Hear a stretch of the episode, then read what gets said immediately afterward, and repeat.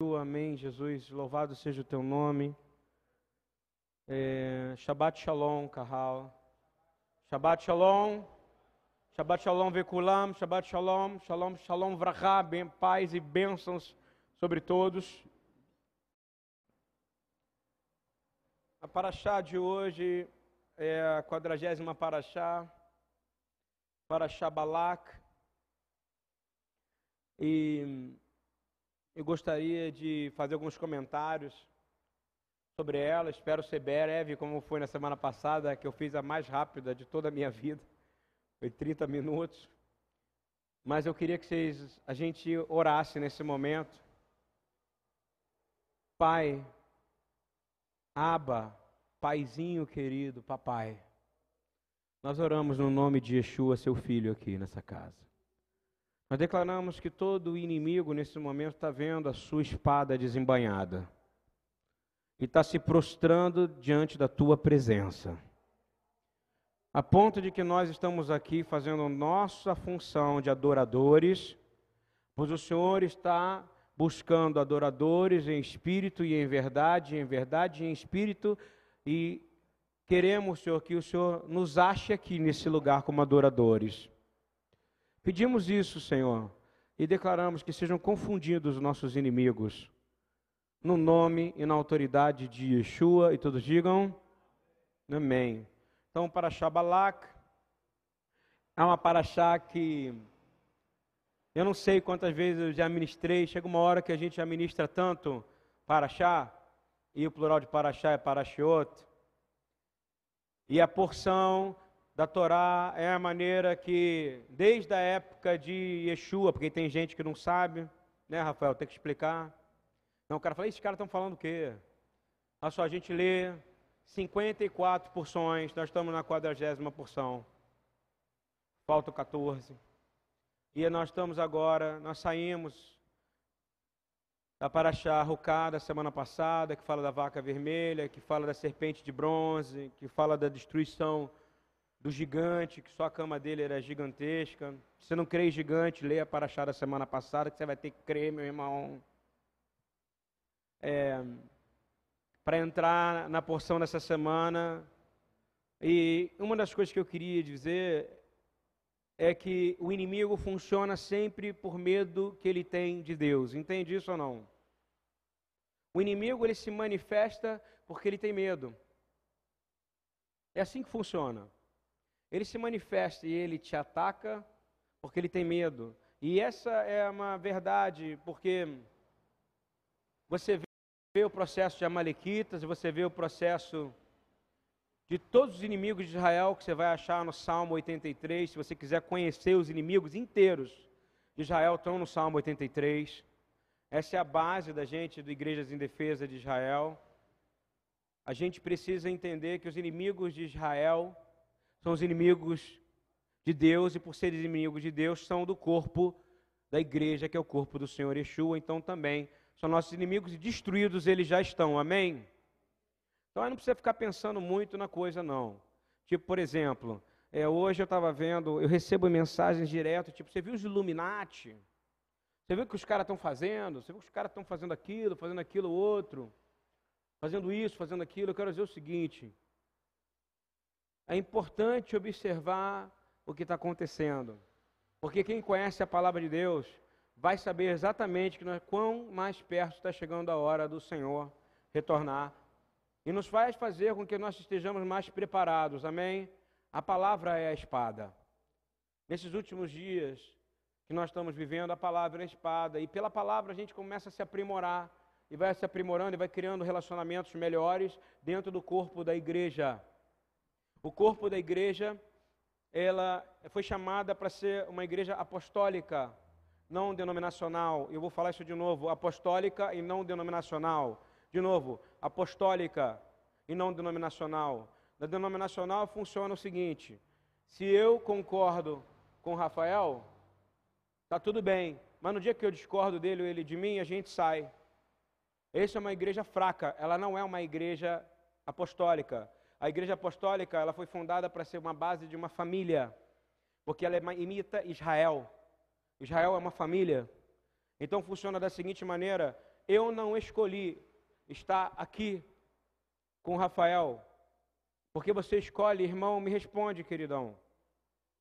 Quem escolheu para você o irmão foi quem? Você escolheu ser mãe da Manu, Nel? Quem escolheu? O Senhor. Então o Senhor escolhe essas coisas. Numa família, a gente tem que aprender a lidar com diferenças e se aprimorar nelas. E graças eu louvo a Deus, porque esse é um ambiente onde a gente se aprimora nessas coisas. Amém? E o Senhor tem aberto os olhos do meu coração. Eu peço que abra também o de todos dessa casa. Por que eu estou dizendo isso? Porque o inimigo, ele funciona na denominação. Porque você pode reparar que pode ter o nome de Yeshua, mas ela não é apostólica no senso do que todos estão juntos como uma família. Aquilo que dói em você vai doer no cabeça. Quem é o cabeça da igreja? É aquele que está falando no microfone ou é Yeshua, que é o pastor e é o líder? Yeshua, amém? Amém? Isso é importante. Então você tem que aprender a conviver e aprender a ouvir, e o Senhor tem me tratado, Shabat, Shabat, disso. Eu sou o tipo de pessoa que tem personalidade mas a minha personalidade não vence o caráter de Yeshua, amém? Que precisa habitar em mim e precisa habitar em vocês. Isso é importante porque Balac, ele é o inimigo que se alimenta quando a igreja não é apostólica, ela é denominacional. Quando ela quer comer uma comida que não vem de Deus. Você compreende isso? Quando ela está pensando que ela está super bem, super fortalecida porque ela venceu o inimigo. E Balaque está olhando, ué, ele venceu o inimigo, eu estou com medo deles.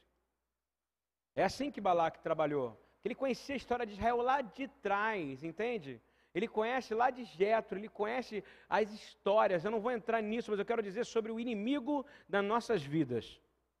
Sabe por que, que o nome é Hassatan e ele é chamado de Hassatan?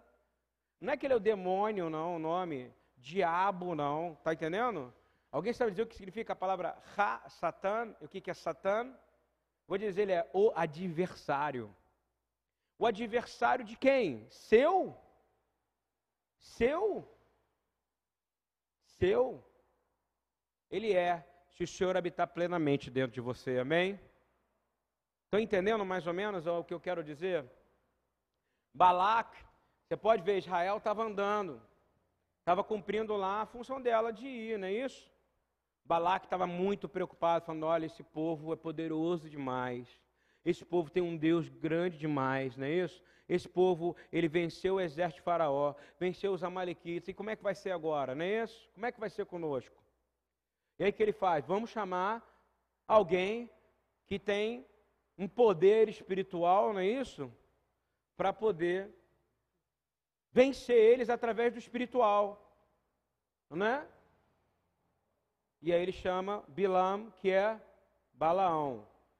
E aí tem a história de Balaão, todo mundo conhece, foi contratado, um profeta. É profeta porque Deus falou com ele. A Bíblia fala que é profeta. E aí? Deus contrata um profeta. Mas eu vou dar uma pausa nisso, porque eu falo isso há seis, sete anos. Amanhã, Rabino Eduardo, se Deus permitir, Bizirat Hashem vai estar aqui e vai falar sobre Balaão, a mula e tal. E à tarde, Raftará, e depois estudo da palavra. A gente aqui vive pela palavra de Deus. A espada que sai da boca do Senhor, amém? Eu quero falar para vocês uma coisa. Existe um Deus de reversão, amém? O nosso Deus, ele reverte qualquer maldição que é liberada sobre você, amém? Você crê nisso? Isso é uma coisa que você precisa crer, porque qual é a sua fé se não for essa? Porque o diabo, ele está o tempo inteiro buscando coisas, pessoas para amaldiçoar você. Pelos olhos, pelos ouvidos, não é verdade? Quantas vezes a sua própria boca já não te amaldiçoou? Presta atenção. Quantas vezes você já não falou que você era uma coisa que Deus falou para você dizer que você não era, não é verdade? Você é filho de Deus. E filho de Deus tem responsabilidade quando fala de si próprio, amém? Isso é importante. E eu achei uma palavra em hebraico e eu espero dividir com vocês, porque quanto mais a gente estuda esse negócio, mais a gente fica impressionado.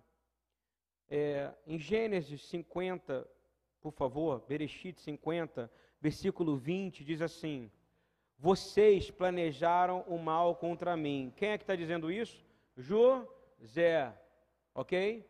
Yosef, Ben, Yaakov. José, filho de Jacó. Não é isso? José.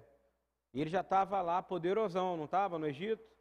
E ele diz assim: Vocês planejaram o mal contra mim, intentaram o mal contra mim. A palavra em, em hebraico é praticamente a mesma que liberar uma bênção ou uma maldição. Você entende isso? Uma palavra de poder contra mim. E fizeram uma ação contra mim. Mas Deus tornou esse mal em bem. Amém? Vou falar de novo. Vocês planejaram o mal contra mim, mas Elohim o tornou em bem, para que hoje fosse preservada a vida de muitos. Amém? Deus tem um propósito. Deus é um Deus de reversão. Ok? Em hebraico você lê assim: Atem Hashvitim Ali. Reá Elohim Hashavah. Quando ele fala essa palavra, exatamente essa palavra, ele usa as duas palavras para reverter. O contra e o ao favor é a mesma coisa. Sabe, sabe qual é a diferença? Um foi o homem que fez o mal, e o outro é o Deus que faz o bem. Então, quando alguém levanta uma palavra contra você, e você está andando com o Senhor, coitado daquele que levanta a palavra, porque o Senhor vai transformar a bênção em maldição, em maldição em, em bênção. Porque o cara foi contratado para abençoar Balaque, não é isso? Os amalequitas e etc., os amonitas, os amorgeus, todos amorreus e todos os inimigos de Israel. Todos tentaram, fisicamente, espiritualmente. E aqui é algo doido, porque você vê que os próprios irmãos de, de José amaldiçoaram ele, não é verdade?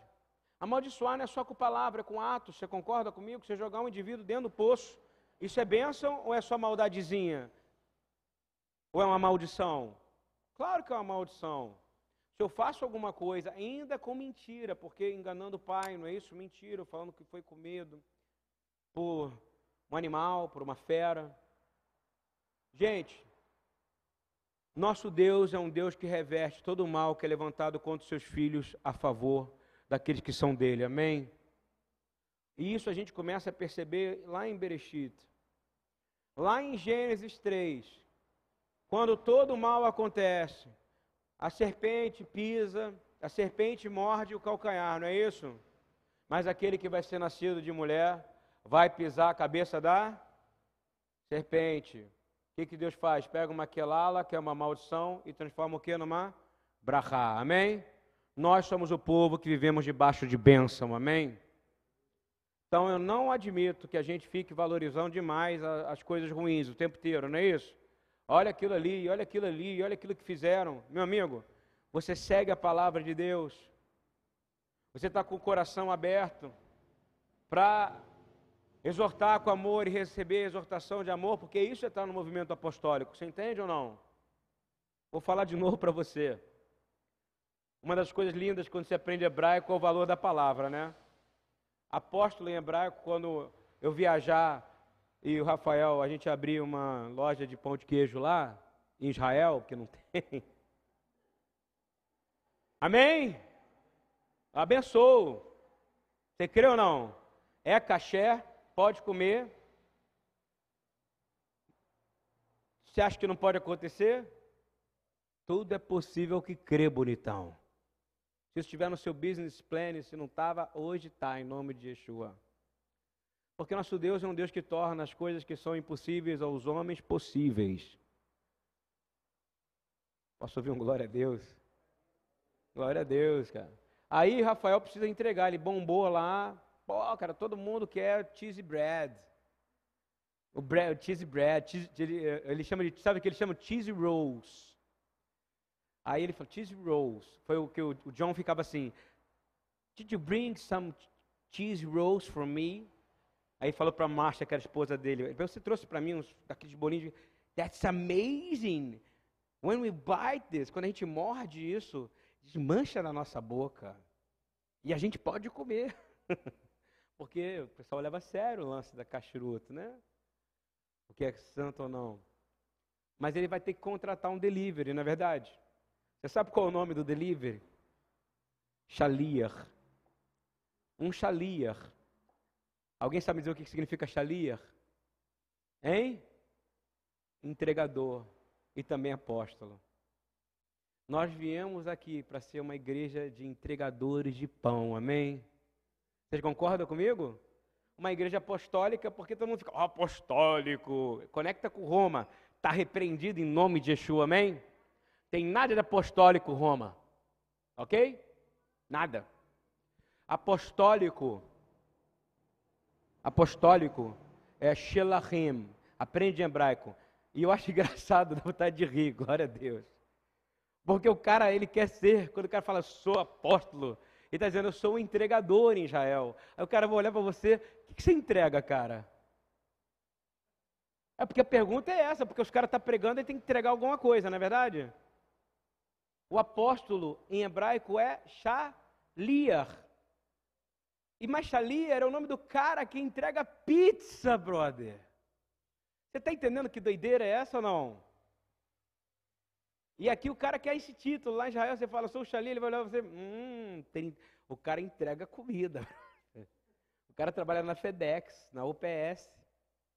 Então, ele vai contratar um Xalia para entregar pão. Nós todos fazemos parte de uma igreja de Shelachim. Está ouvindo? Se eu não estou enganado, está escrito ali, ó. Ali em hebraico está escrito assim, ó. Vou tentar ler, tá? Perdão o meu hebraico, tá? Por isso que eu botei esse pôster ali. Tem gente que não entende. Aí eu quero dizer o que, que é, olha só. Expandido, edem et. Be malhuto shal Yeshua. O que, que é malhuto? O reino de quem? De Yeshua, de Yeshua, está dizendo Yeshua. Está vendo aqui? Através, Adon vai Hamelech Yeshua. O reino de Deus através de quem? De Yeshua, que é o seu rei é, B. Amiashiot, Siot, Shilichut. O que é Shilichut, gente? Hein? De Shaliach. Quando o cara lê isso aqui e o cara não entende, só entende o que é apóstolo quem leu a palavra do Senhor. Quando Paulo está dizendo, está dizendo, queridos, eu sou simplesmente o entregador do pão da vida. Amém? Guardou o que é ser um chalier ou não? Você que me ouve e vai parar de seguir a gente hoje, apóstolo ou apostilas, me perdoe. Porque não existe tal coisa na Bíblia que seja um título maior do que o do próprio Senhor Yeshua. Amém? Até ele veio entregar o pão, mas na verdade ele diz: Eu sou o pão. Então quem é que entrega ele é o Shaliar. Então, parabéns, todos são apóstolos aqui. Glória a Deus porque são entregadores de pão, não de queijo, não de pizza, mas de pão da vida para quem não tem. Amém? Aleluia? Estão entendendo o sentido? A igreja tem perdido essa noção porque ela não consegue entender quão ridículo parece essas coisas. Ordenação de apóstolo hoje. Caramba, você falar isso em Israel, o cara vai olhar para você. Você não gera ciúme nenhum no judeu. Entregação, ordenação do cara que vai entregar a pizza, do entregador. Tem que trazer sentido às coisas, amém? Semana passada, é, tive uma conversa com o Rafael, ele falou assim, cara, a igreja é cheia de pilares. E na mesma hora veio essa palavra na minha cabeça, pô, entregador de pizza. Aí eu fiquei meio maluco, eu fiquei parado assim ouvindo. É uma conversa muito boa. São dois homens que vivem para a palavra de Deus, então no final a coisa funciona perfeitamente como deve funcionar. Não é isso? Ele entrega o pão dele, eu entrego o meu, no final a gente come um pão melhor que o pão de queijo. Amém? É assim que é a igreja apostólica, a gente vai comer o pão da vida. Amém? Então eu fiquei pensando claramente sobre isso. Eu fiquei que louco. Eu falei, o que você está pensando nisso? Shelachim. Eu fiquei lembrando Israel. Fala assim, ele liga para o Shalia para pedir pizza, entendeu? Liga para o apóstolo. Só que vai entender quem é apóstolo? Quem trabalha para Yeshua, quem entrega algo que é o quê? A palavra de Deus àqueles que não têm. Amém? Quem entendeu isso aqui agora? E quem é que vai ensinar a partir de agora? Aprendeu? Amém. Então, porque o inimigo entra nisso. Numa igreja que valoriza o apóstolo, ela está desvalorizando quem? O pão. Você entendeu como é que funciona ou não? Porque o pão tem que ser mais valorizado do que quem entrega, não é verdade? Se o entregador chegar na sua casa sem a pizza, ele fala, cheguei. Aí você vai perguntar para ele, ok, brother. Aí você vai ficar olhando para ele, ele vai ficar, eu estou aqui, eu sou o Xalia. Aí você vai falar, mas cadê o pão? Cadê a pizza? Não é isso? Eu quero receber o pão que está vindo do céu, amém? Através da palavra daqueles que o entregam. Esse é o entendimento do hebraico. Ele vai abrindo a nossa mente. Eu tento passar um pouquinho, da forma humilde. E eu comecei a entender uma coisa que destrói o inimigo. Ele destrói esse espírito amalequita que insiste em entrar em falta de unidade porque pessoas não entendem que elas, elas têm que entregar pão um para o outro. Vocês estão entendendo isso ou não? Semana passada foi água, essa semana é pão, concorda? Tá bom, não tá? Quem sabe a gente fala de vinho na semana que vem. Mas na verdade é o seguinte: você precisa de unidade. Eu quero abrir Lucas com vocês, por favor. E eu fiquei pensando demais sobre essa palavra. Eu queria até fazer uma coisa muito louca aqui, sabe, Rafael? Se entre nós que temos um ministério de ensino, né, e está aberto o microfone para qualquer momento, tá? Quando eu estiver ministrando, é, se você achar e a gente achar que tem alguma coisa a acrescentar, nós estamos aqui para isso, tá? Para acrescentar coisas. Porque nós estamos distribuindo pão, amém? E o pão tem que ser gostoso. E o pão tem que ser melhor. Porque nós somos apenas o quê? Entregadores. Nada além disso. É claro que isso não tira a liderança, o peso da liderança. Não estou querendo me eximir da responsabilidade que eu vou ter que prestar conta. Porque parece até que eu estou falando assim, estou saindo fora. Não. Mas eu estou dizendo para a gente não olhar para os outros e ficar nisso. A gente precisa entender que a gente apenas entrega pão. Amém? Mas para entregar pão tem que haver uma coisa, unidade. Eu leio o livro de Lucas, e leio o livro de Lucas, e leio o livro de Lucas, o Evangelho de Lucas a boa nova de Lucas, né? Porque você fala evangelho, o cara nem entende, o cara fala, pô, essa palavra aí é maligna. Eu falo, pô, então tá, vamos dar Bessorá, ok? Brit Hadashah. Não interessa, quem não quer ouvir a palavra não quer, mas quem quer ouvir, receba essa palavra, amém? Porque evangelho é poder. Olha só, Lucas 1, 5, diz assim: No tempo de Herodes, o rei da Judéia, havia um sacerdote chamado Zacarias. Repita comigo, sacerdote. Zacarias ele era da tribo de Levi, sim ou não? Sim. Ele entrava no templo, sim ou não? Claro. Ele trabalhava, esse era o trabalho dele. E aí, para você que acha que Deus não falava no templo, Deus falava no templo. Parou de falar depois do episódio com Zacarias e foi falar no deserto. Mas até aqui ele fala e fala bem, tá? Tá todo mundo concordando? Amém? Presta atenção nisso. E foi lá dentro que o anjo Gabriel fala com esse homem. Não é verdade? Lá dentro, enviado por Deus. Anjo não vai onde Deus não quer que vá, concorda? Aí entra lá e diz assim: ele pertence ao grupo de Abias. Aí depois você vai lá para Crônicas entender o que é o grupo de Abias, qual era a função dele no rodízio, entendeu? Porque Levi era distribuído em funções e diz assim. E ele era casado com uma mulher. Olha que coisa interessante agora no novo, na, na Brit Hadashah, valoriza a mulher junto com o cara no nível espiritual, tá? Olha só, e ele era casado com Isabel, sua mulher que também era descendente de Abraão. Em algumas Bíblias fala filha de Abraão. De, desculpa, gente. De Arão. De Arão. Araom. Aharom, ok? Ela era o que? Também de, Le, de Levi. Agora repita comigo a palavra que é mais bonita. Ambos. Ambos. Ambos. Você precisa entender essa palavra, ambos. A palavra em, em, em hebraico é unidade. A gente canta aí Nematov Manai, Shevet Achin, Gam Yahad. Yahad, unidade, ok? É o que está escrito aqui, ambos. Diz assim: que ambos eram justos aos olhos de Deus.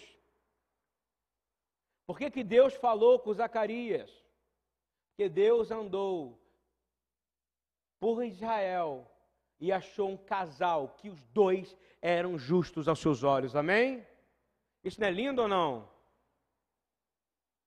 Imagina Deus olhar para mim, para Patrícia e falar: Olha, são justos aos meus olhos. Parou. Isso é para você que fala que não tinha justo na época também. Está aqui escrito: justo. Não poderia vir Yohanan, João, se não fosse de um homem justo. E é aí que começa a história do anúncio da vinda de Yeshua no Brit Hadashah. Presta atenção. Lucas fala claramente, Teófilo, te mando isso aqui. Sei que você já sabe que Yeshua ressuscitou, sei que você já sabe de tudo, mas eu quero te falar como é que funcionou o detalhe da parada. Desculpa usar uma gíria, mas é a detalhe. O detalhe é simples, é assim. No tempo de Herodes, do rei da Judéia, ele quer dizer, no tempo de toda a confusão, no tempo de todas as coisas, Deus ele era fiel a Israel. Amém? Isso entrou no meu coração de forma arrebatadora ontem, na quarta-feira, entrou ontem, na quinta-feira, e agora eu estou. Sabe quando você está fluindo numa palavra? Eu é vinho. Isso é vinho aqui nesse momento. Não é vinho para você? Você que é casado, você tem que ouvir isso aqui de Deus. Ambos naquela época, nós estamos vivendo dias temíveis aqui, está ouvindo? E nós não temos a vantagem de ser Israel, tá? Nós temos que viver como casais, como Zacarias e como Isabel viviam. Estão entendendo o que eu quero dizer ou não? Isso é tão profundo, meu irmão, porque ele determina que época era, como era o problema, e ele fala assim: ambos ele fala quem eles eram. Eles eram da tribo de Levi. E fala: ambos eram justos aos olhos de Deus. Isabel era justa? Zacarias era justo? Então, amém. E aí tem mais. Aí pergunta para você: por que, que é justo? Alguém pergunta: como é que eu faço para ser justo? É, Lude. A resposta vem agora, para você ser justo aos olhos de Deus. Ninguém guarda o mandamento, ninguém fazia nada. Não era isso que a gente ouve muito? Isso é regrinha, não é não? Quer ser justo? Ambos eram justos aos olhos de Deus, versículo 6, porque eles obedeciam de modo irrepreensível a todos os mandamentos e preceitos do Senhor. Amém? Existia um casal que andava junto e que era justo porque juntos obedeciam todos os mandamentos e preceitos. Sabe o que significa isso? que eles guardavam os 613, o Mishpatim Hukim. Diga glória a Deus. Isso é tremendo. É impossível. Gente confunde pecado. Olha só, Isabel nunca pecou? Pecou. Mas sabe o que ela fazia? Deus criou uma lei baseada na graça, que ela ia lá com o marido dela, e ela ia lá, e ela se arrependia verdadeiramente. E porque ela se arrependia verdadeiramente, ela foi chamada de justo. Quer ser chamado de justo? obedeça à lei do Senhor, amém? Ande irrepreensível na sua Torá, mas verdadeiramente se arrependa, porque você só vai ser chamado de justo se sua oferta de arrependimento for sincera, amém? Todo casal deveria ter uma ambição na vida, a ambição que Isabel e a ambição que Zacarias, de ser, sabe o? Ser chamado de justo aos olhos de Deus juntos. Às vezes, sabe o que você vê? Uma mulher muito de oração, não é isso? E um homem que não é de oração. Uma mulher, uma mulher que está muito preocupada, um homem que está muito preocupado, e uma mulher que não está muito preocupada com as coisas de Deus. Sabe o que acontece? Não adianta. Eu vou falar uma coisa do meu pensamento, tá? E aí estou abrindo aqui o microfone. O que eu penso, o que eu acho de acordo da palavra. Se eu faço um acordo com Rafael, faço um acordo com o Rômulo, e se a mulher dele estiver em desacordo, já faliu. Você entende o que eu estou dizendo? Se a coisa é de Deus, homens de Deus, porque ele e ela são o que? Uma. Então não há unidade entre nós. Quando fala bala dois ou três andares, se não tiver unidade, presta atenção. Quando há casamento, ele considera um. Porque se não são um, como pode dois virarem um? Não é isso ou não? É um milagre. Então, presta atenção nos negócios que você está fazendo, se sua mulher está de acordo com tudo. Você está entendendo ou não? Não tira ela dos seus business. Sabe por quê? Presta atenção que essa palavra é dura, mas é séria, porque às vezes você está lá surfando, está se dando bem, mas lá na frente, cara, isso vai estourar alguma coisa na sua vida. Porque o espírito amalequita, ele entra pelas costas dos que são mais fracos. Você entendeu ou não? E aí, você, quando você fizer algo, você tem que lembrar dessa palavra. Zacarias e Isabel, eles andavam juntos, guardavam juntos os mandamentos e eram irrepreensíveis aos olhos de Deus. Isso que a gente tem que querer ser, irrepreensíveis aos olhos de Yeshua, para Yeshua entregar nosso sacrifício de louvor a Deus e Deus falar, ah, eu tenho prazer neles. Amém? Estão entendendo esse ensino? Então, por quê? Porque isso bloqueia a ação do diabo em nossas vidas. Vocês concordam comigo ou não? Desculpa falar se vocês concordam comigo o tempo inteiro, é hábito. Né? E o que eu quero dizer é que a gente deve enfrentar nossos inimigos dessa maneira, em unidade entre nós, não em unidade com o inimigo, ouviu? Porque quando uma pessoa não está em unidade, que ela entra em unidade com quem? Com o inimigo. E vai contra o que está do seu lado. E terminando, tá? Avançando para o fim. É, o inimigo sempre vai atacar porque tem medo. Ele tem medo de você. Sabe, Emerson? Ele tem muito medo do que Deus pode fazer na sua vida e do que você pode fazer com Deus dentro de você. Então ele vai fazer tudo para fazer o quê? Tirar você para que você não seja chamado justo aos olhos do Senhor, não é isso? Para que a sua oração não tenha o quê? Poder, porque a oração do justo tem poder. Então a oração de Zacarias tinha poder? Claro. E de Isabel? Claro. E ela contou para todo mundo que estava grávida? Fala para mim. Eu fico pegando o pé das pessoas aqui bota foto de gente que aqui que é pastoreada aqui, eu fico, não faça, não faça. Para de contar as coisas, cara. Ela ficou cinco, a palavra fala que cinco meses escondida para que ninguém visse o milagre que Deus havia feito na vida dela, amém? Sabe por quê? Porque só interessa ao inimigo saber o seu sucesso, entendeu? Guardou isso? Eu, agora eu achei na Bíblia algo para poder provar que você postar a primeira é, ultrassonografia sua no Facebook é uma besteira. Que é assim que faz, né? Já bota, né? Não dá para ver nada. É um pontinho preto. Né? Você está vendo que lindo que é meu filho? Não dá para ver nada. Aí o inimigo fala assim: ah, olha ali a casa dele. Não é assim que funciona? Um monte de gente com inveja começa a orar, não é isso? E a sua vaidade, ela permite que entre. Compreende como é que funciona ou não?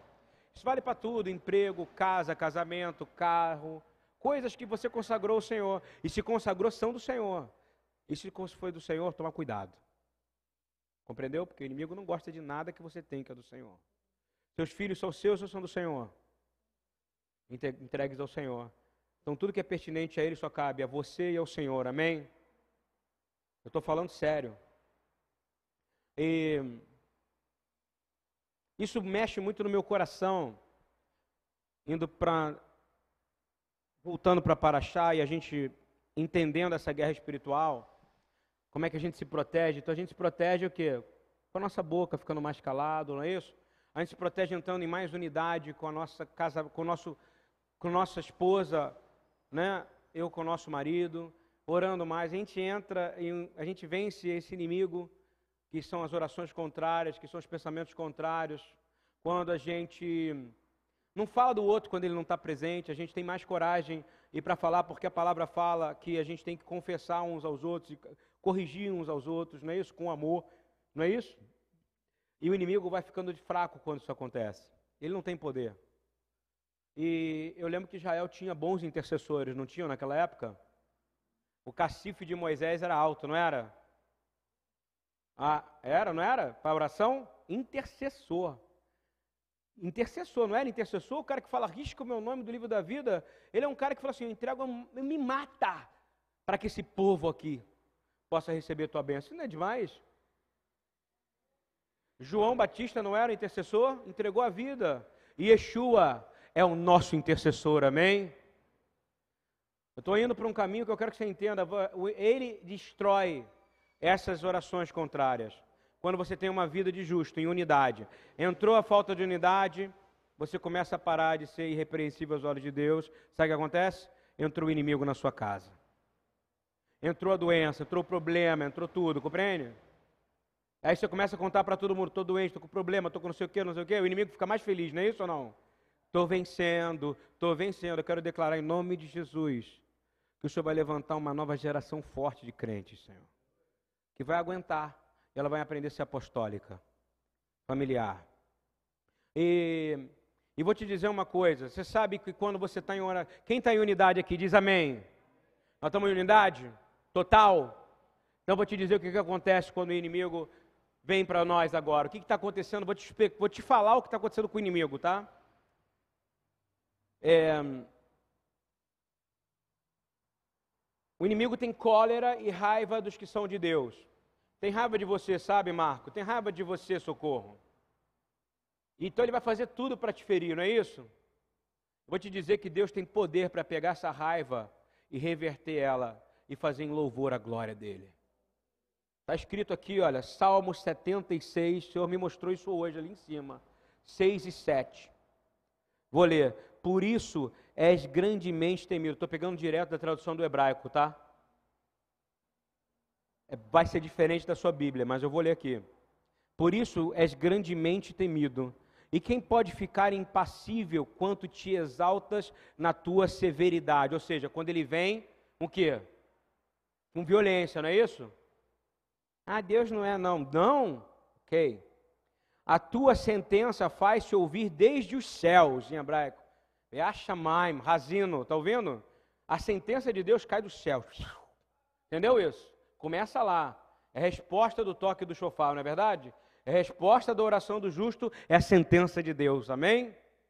Você vai orar, o Senhor vai te responder. Pensa bem no que você vai orar, meu irmão. Estou certo, Rafael? Continuando. Diz assim: A terra tremeu e ficou silenciosa diante de ti, quando te levantaste para punir os malfeitores e para defender todos os que procuram a paz na terra. Então ele vai vir defender o que faz guerra, o que aumenta a guerra ou o que faz a paz.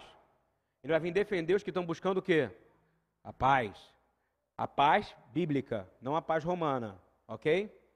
Agora, terminando, na minha, nessa tradução, é muito parecida, mas tem algumas coisas diferentes. Estou pegando direto do hebraico, diz assim: Porque a cólera inútil dos homens, repete comigo, a cólera dos homens é inútil. Está ouvindo bem? E olha o que ele faz com aqueles que se levantam em cólera, em raiva contra você. A cólera inútil dos homens só fará que seja ele mais louvado. Amém? A cólera dos homens só faz que o Senhor seja mais louvado. E os que escapam à tua cólera, somos nós, graças a Deus, amém? Esses servirão a Elohim por toda a eternidade. Isso não é tremendo ou não? Nesse momento, eu vou te dizer o que está acontecendo com o inimigo. Números 22, 31. Balaão estava indo abençoar, o Senhor estava lá parando a mula, não era isso? Fazendo mula a mula parava, a mula falou, não foi? Então o Senhor abriu os olhos de Balaão, abriu os olhos espirituais, ok? Eu quero pedir, abre que o Senhor abra os nossos olhos aqui. Eu quero ver os anjos do Senhor. Eu quero que a dispersão do mundo saia. Mas ele está abrindo os olhos de alguém que ia intentar o mal, não é verdade? Ele diz assim: E Balaão então viu Malar Adonai, parado no caminho, o anjo do Senhor parado no caminho. E a tua espada estava desembainhada na mão. É coisa terrível, não é? Ou não? Não dá temor ou não? Você imaginar isso?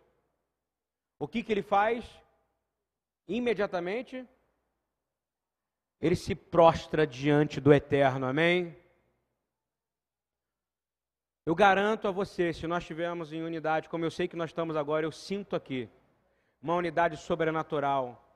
O Senhor está mandando anjos e anjos desembanhando espadas. Amém? E o Senhor de lá de cima, com a sua mão perfurada, está ouvindo? Levantando o levor de intercessão ao Senhor, dizendo: Senhor, tu sabes que eu morri por aqueles ali. E o Senhor ouve a oração dos justos. Lembra disso, tá? E ele levanta a mão. Você imagina como é que deve ser lindo a adoração de Yeshua, meu irmão? Ou não? Eu imagino a luz da glória de Deus transpassando o furo das mãos de Yeshua, amém? E descendo sobre nós aqui nesse momento, nós sendo curados pelo poder que há no trono de Deus. E aí, eu garanto a você, olha o que eu estou dizendo por causa da palavra, que Balaão se prostrou.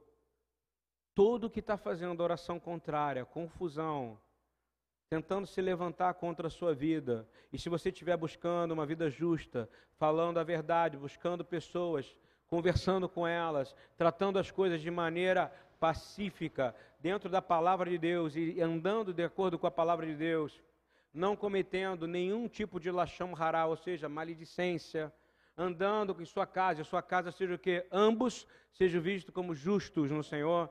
Você sabe o que vai acontecer com você? O inimigo vai se prostrar. O Senhor vai confundir a mente dele como confundiu dos inimigos de Josafá. Você não precisa levantar nada, nem a voz. O Senhor está te vendo. E eu falo isso, isso vai acontecer. Verdadeiramente, porque isso é um modelo da eternidade, amém? Ele não se prostrou de joelho diante do anjo que puxou a espada? Ele não botou o rosto no pó? São duas passagens que falam isso. Vamos ler comigo Isaías 45, 22 a 25. Diz assim: Olhai para mim e sereis salvos, diz o Senhor. Vós todos os confins da terra, porque eu sou Deus e não há outro. Micamor Belim Adonai. Por mim mesmo jurei, já saiu da minha boca a palavra da justiça, e não voltará. Diante de mim se dobrará todo o joelho. Amém? Balaão só estava fazendo algo que já estava determinado para acontecer. Diante do Senhor, todo o joelho vai se prostrar. Ou vai se prostrar para adorar, ou para ser derrotado. E diz assim, continuando: E jurará toda língua, de mim se dirá, tão somente no Senhor há justiça e força. A ele virão envergonhados todos os que se irritarem contra ele, mas o Senhor será justificada e se gloriará toda a descendência de Israel. Amém? Na minha Bíblia fala o seguinte, que a sua também, e na Torá nos ensina, que todo joelho se dobrará, toda boca confessará que o Senhor Yeshua é o Senhor. Amém? Amém? Nós somos aquele que estamos declarando isso sem precisar vir, porque nós estamos sendo os amaldiçoadores, não é isso? Mas porque nós somos o povo da bênção. Shabbat Shalom.